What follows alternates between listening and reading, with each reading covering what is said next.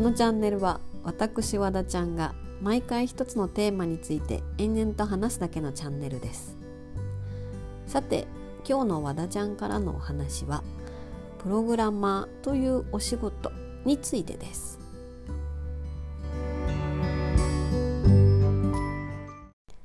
というわけで和田ちゃんです。今回は和田ちゃんの経験したプログラマーの日常についてお話ししたいと思います。これまで和田ちゃんはどんなところでプログラマーしてきたの？っていう話なんですが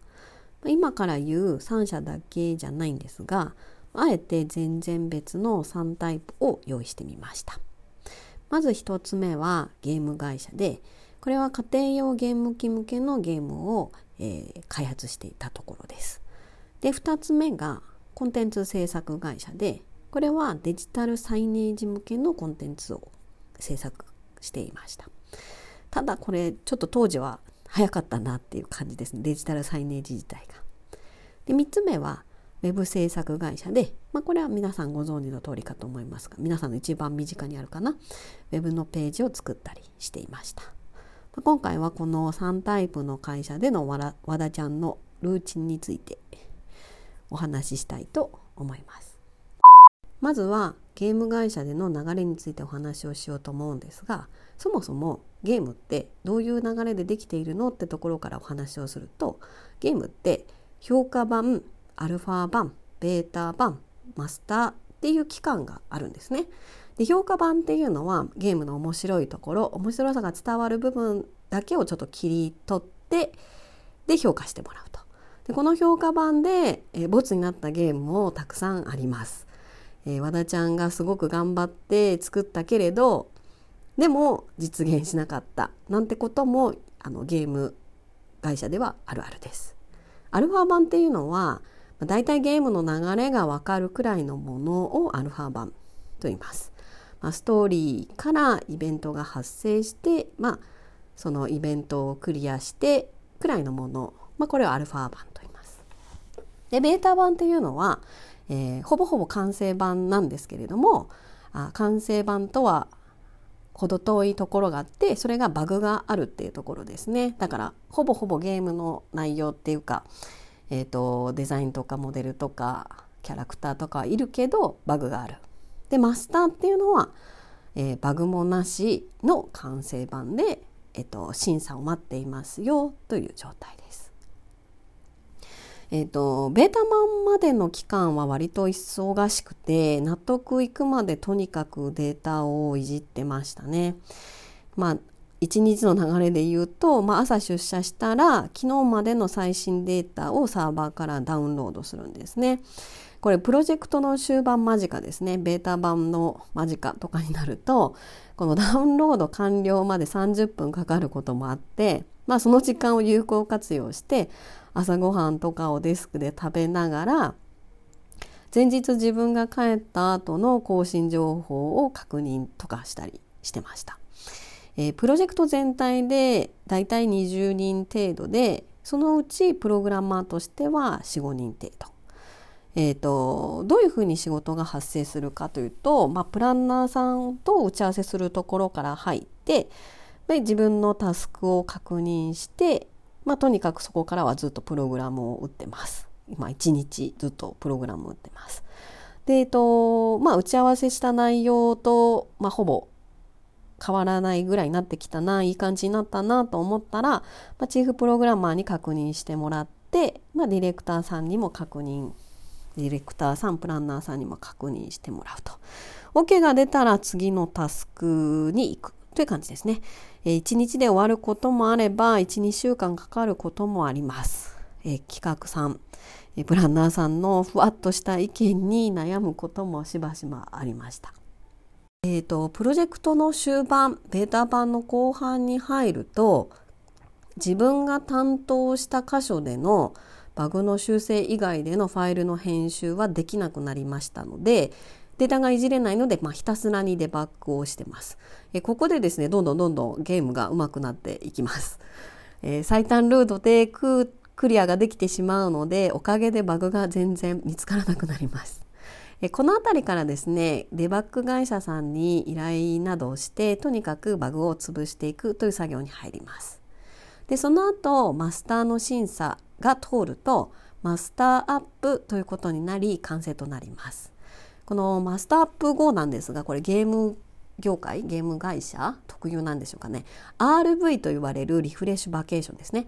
リフレッシュ休暇がもらえるところもあって和田ちゃんもだいたい丸々1週間あの前後の土日合わせて1週間ですね。9日間もらってました。えーと、聞いたところによると海外だと1ヶ月もらえるとか聞いたことありますね。羨ましいです。旅行旅行に行くぞとか思ってましたけど、えー、1人結局誰とも予定が合わなくて1人なんでまあ結局は実家に帰省するくらいしかしたことないです次にコンテンツ制作会社での流れになりますがまずここではデジタルサイネージ向けコンテンツの開発制作をしてました。えーと、デザイナーさんが2人でプログラマーは和田ちゃん1人のみでした。営業さんが取ってきた仕事をひたすらに制作するという感じで、まあ、制作期間としてはだいたい1週間前後ですかね。デジタルサイネージと呼ばれます出力先にコンテンツを出した際の不備があった場合の対応のためこの会社ではですね、えーと、出張がめっちゃ多かったです朝出社して30分で緊急出張になり、名古屋に行って結果こちらのせいではなく建物の不備ってことが分かってえーと、3時ぐらいに会社に戻るって日もありました。まあ、あとはえーと、これも出張中で新幹線の終電間に合わなくなりそうで、まあ、営業さんとガチで喧嘩した時もありましたあの頃はまだ若かったですこの会社での1日のスケジュールとしては、まあ、出社してコンテンツ制作して、まあ、テストで、まあ、デジタルサイネージに出力してみてどういう結果になるかっていうことをこの確認をしながらっていうのを繰り返して代謝の流れでプログラマーとしてコードを打つよりも外部でシステム担当として打ち合わせに行く機会も多かったですね。この会社はとにかく残業に厳しくって上司から帰ってくれてたんでとてもありがたかったです。ノー残業、ノー休日出勤でしたね、ほとんど。最後に web 制作会社での流れを言いますとここはちょっとコンテンツ制作会社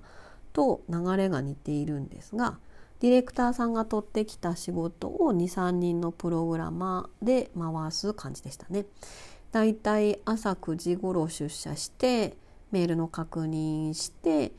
で、えーと午前中のタスクをこなしてお昼になりで午後のタスクをこなしまあ、9時から10時ぐらいに退社っていう感じでした。繁忙期だと0時ぐらいに退社でしたけど家がめちゃくちゃ近かったのでまあ0時に帰っても1時には布団に入れるっていう感じでしたね。ウェブ制作会社は他の会社と明らかに違う箇所があってそれが扱うプログラミング言語の幅が広いってことでした。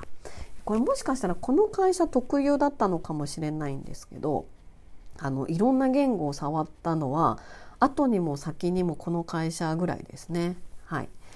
えーと、あプログラミング言語をたくさん扱ったので例えばですけど、えー、午前中 JavaScript をやって、まあ、お昼からは PHP とアクションスクリプトでサーバーやデータベースをいじってとか分刻みとまではいきませんけど数時間ごとに別のプログラミング言語をこう行ったり来たりしていました。これ和田ちゃんだけかもしれないんですがこのプログラミング言語をこう行ったり来たりするとめっちゃこう頭を使うんですよね。でそれでこうめちゃくちゃ糖分を使うせいかお昼に2人分のご飯を食べたりあのジャムパンめっちゃ甘いジャムパンが手放せなかった時期です。全然太らない時期でもあって今思うとマジであの頃に戻りたいです。ここではプログラミングにこれまで以上に向き合うことが多くて今の和田ちゃんの元になっているところなのかもしれないなって思ったりしてます。プログラマーをしてて一番つらかったことについてですが今はもう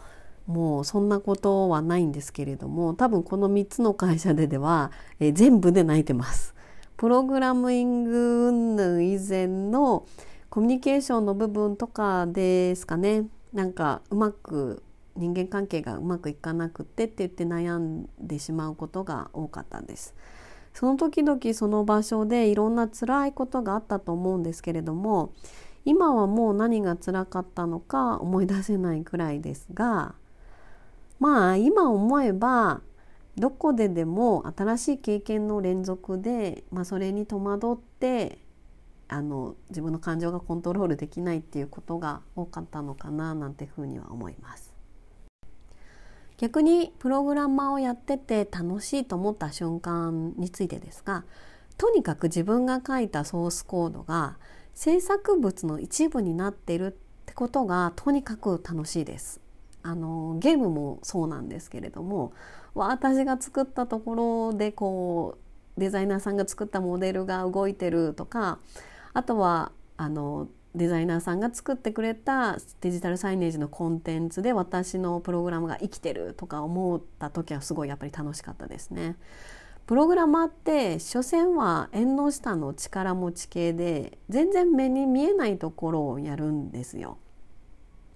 プランナーさんがいてデザイナーさんがいてその人たちの意思やエンドユーザーを見据えてソースコードを書く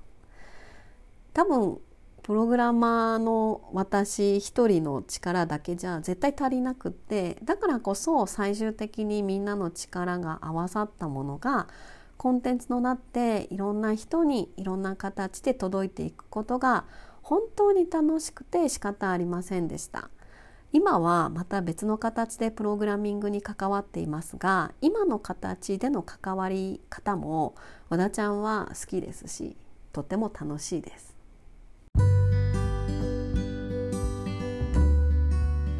はいということでいかがでしたでしょうか？和田ちゃんはこんな風にプログラマーとして会社で生きていました。以上和田ちゃんからのお話でした。また次回お会いできたら嬉しいです。よろしくお願いします。